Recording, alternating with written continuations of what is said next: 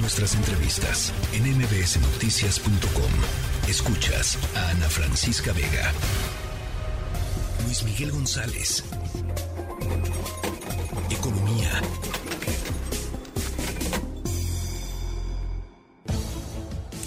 Bueno, en esta semana rumbo a mañana, Día Internacional de las Mujeres, y el 9 de eh, marzo, el próximo jueves, en donde eh, algunas mujeres también van a eh, decidir o han decidido parar, no, no participar activamente en la vida pública o en la vida económica del país. Creo que vale la pena y, y gracias Luis Miguel por ponerlo sobre la mesa echarle un ojo a el sector laboral y las mujeres en México. Eh, hay un hay un hay un atraso pues eh, eh, histórico y tremendo todavía, Luis Miguel.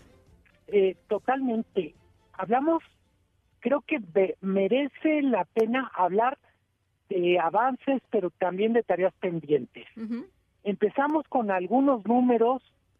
Las mujeres tienen obviamente un papel muy importante en la economía, pero sobre todo una de las tareas pendientes es lograr que, buena parte del trabajo que hacen, que no es remunerado, eh, entre en otra categoría.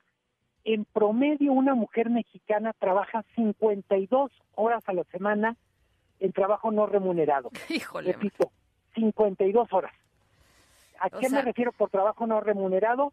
Trabajo en el hogar, cuidado de las personas más vulnerables en el hogar, ancianos o pequeños. Luego tenemos... O sea, casi siete horas diarias, perdón que te interrumpa Luis Miguel, casi siete horas diarias, 7.4 horas diarias. Sí. En algunos casos estas siete horas son adicionales al trabajo que ya es remunerado en el mercado. Eh, hay una estadística a la que los economistas le ponen mucha atención es la tasa de participación. Los hombres más o menos tienen una tasa de participación 75%, las mujeres es 44%. ¿Qué quiere decir esto? 75% de los hombres en edad de trabajar participan en el mercado laboral. En el caso de las mujeres es 44%. Este dato pues porque simplemente nos da una idea de todo lo que, vamos a decir, lo masculino que es el espacio laboral y todo lo que nos falta avanzar para que sea, yo no diría femenino, para que sea parejo. Claro, claro. Tenemos, además, que es una cosa que invariablemente hablamos en este espacio, Ana Francisca, los contrastes. Tenemos estados como Baja California o Colima, que tienen tasas de participación de la mujer del 56%, y estados del sur, Chiapas, que tiene 30%. Sí.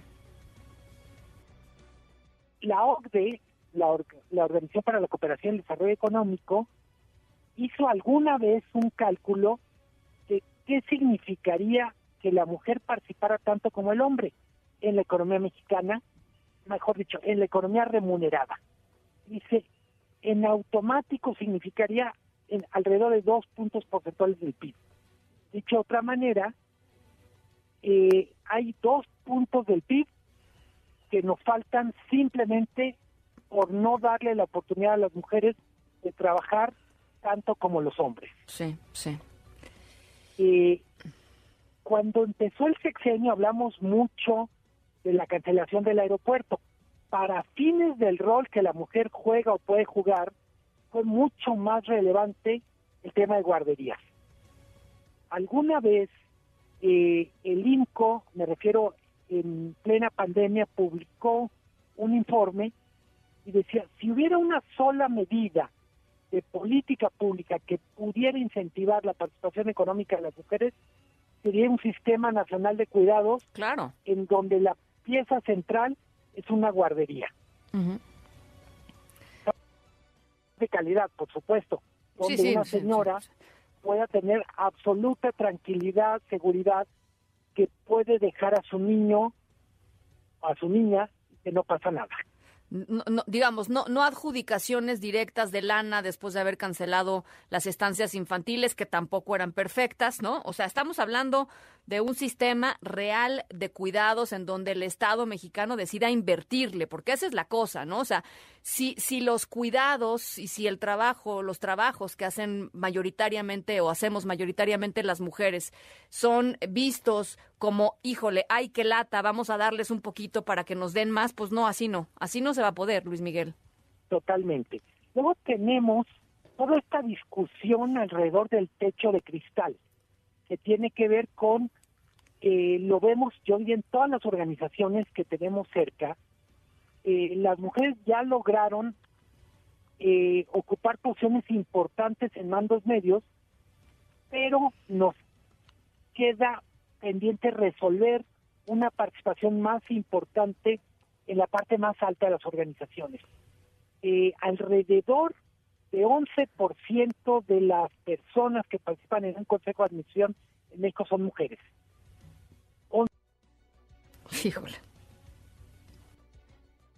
Luis Miguel, es que y, yo, yo lo que digo, frente a estas cifras macro, creo que sí hay un tema en general, creo que sí hay un tema con el Sistema Nacional de Cuidados que tiene que ser un debate mucho más amplio eh, y sí, efectivamente, nacional, impulsado eh, pues sí, sí, sí desde las cúpulas, por supuesto, pero también empujado desde abajo. Pero cuando hablamos ya de lo que sucede en los techos de cristal, en los consejos de administración de las empresas, en los, en los, en los círculos de toma de decisión, eh, digamos, más, eh, menos macro, menos grandes, ahí la verdad sí creo que hay una responsabilidad muy directa de los tomadores de decisiones, pues esto, ¿no? De los jefes en las empresas, de, de las personas, o sea, sí creo que ahí hay un cambio que puede ser dado eh, simple y sencillamente con una decisión o que debiera ser dado con una decisión, no necesariamente por una imposición de política pública, sino con una em, decisión ética, digamos, como, como, como persona, como ser humano este, en, en las empresas por lo pronto.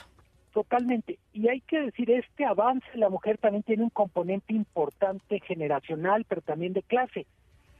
Para cerrar este comentario, me encanta una frase de una feminista argentina que decía ella, miren, eh, hemos hablado mucho de la necesidad de romper el techo de cristal, dediquémosle un ratito también en hablar de las personas que les toca recoger los vidrios que se cayeron cuando se rompió el techo de cristal. Claro, por supuesto. Por supuesto, porque pues hasta, por supuesto, sí, porque además pues hay, hay privilegios, ¿no? Este y hablar desde el privilegio también. cada uno de los escalones hay mucho que avanzar, pero también en la condición de la mujer, pues tenemos que enfatizar, seguimos siendo una sociedad desigual. Así es, así es. No solo entre hombres y mujeres, sino entre estratos sociales. Mm, bueno, pues ahí está. Este mm, importante el comentario, el, comentario de hoy. Será una semana eh, interesante, Luis Miguel. Em, platicamos el, el, jueves. Por cierto, eh, paran, ¿van a parar las mujeres en el periódico, en el Economista, o, no, eh, no este año? O, quien quiera parará? ¿O cómo, cómo, cómo lo Estamos en eso. No es... queremos, queremos hacer que esta semana, todo este mes, podamos de calidad para esta discusión y por supuesto que dentro del periódico haya esta, esta también esta discusión, este encontrar soluciones para pues literalmente para tener más equidad, más voces. Es una tarea todos los días, yo creo que de aquí a la eternidad. Pues sí. Bueno, pues eh, ahí está. Importante esas conversaciones. Luis Miguel, te mando un abrazo. Abrazo, Ana Francisca. Buenas tardes. La tercera de MBS Noticias.